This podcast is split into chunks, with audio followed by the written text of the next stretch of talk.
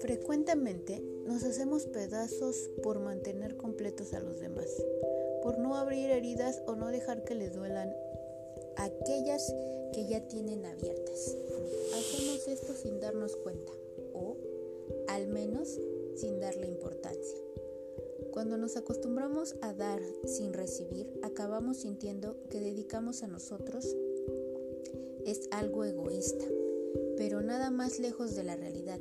El intercambio es esencial en toda relación y en toda persona como ser emocional. ¿Cuándo nos partimos en pedazos?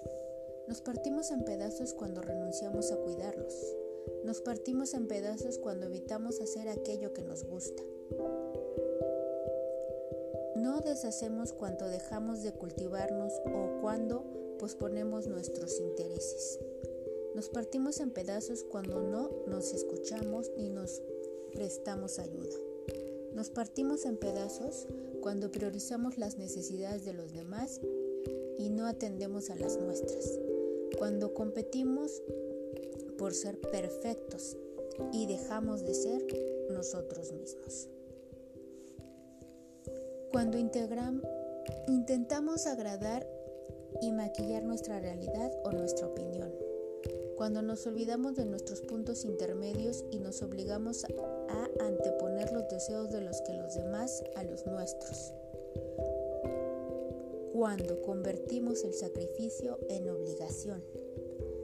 Cuando nos creemos malas personas porque intentamos sacar la cabeza, respirar y aliviarnos de un ambiente que nos ahoga. Cuando cedemos a un chantaje lacerante que nos solicita favores y entorpece nuestro crecimiento. Cuando sacrificamos nuestro bienestar y nos dejamos llevar por la inercia de quien nos acompaña, retrasando así aquello a que nosotros nos apetece hacer porque los demás se sienten bien. A veces debemos olvidar lo que sentimos para recordar lo que merecemos. Cuando no obtenemos reciprocidad, estamos siendo agresivos con el principio del equilibrio que debemos mantener para lograr, mantenernos completos y no deshacernos en pedazos.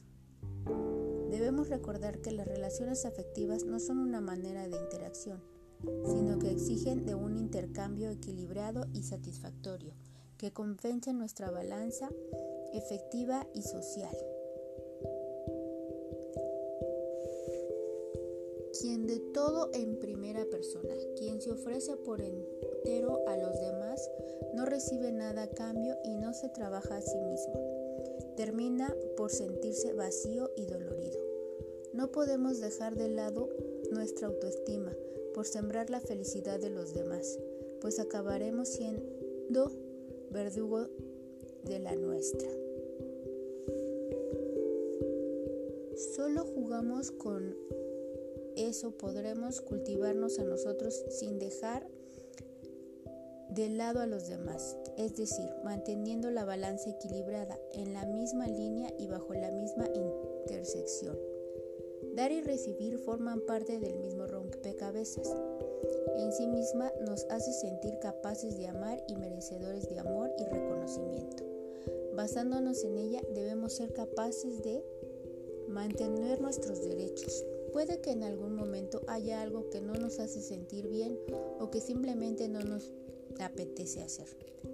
Aquí es donde debemos hacer valer nuestro derecho a tener nuestro espacio personal.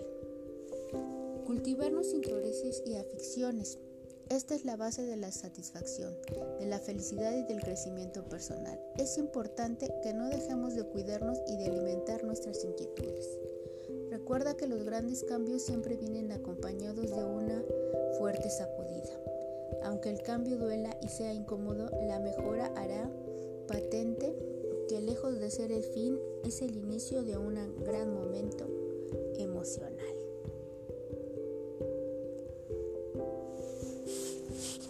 Gracias.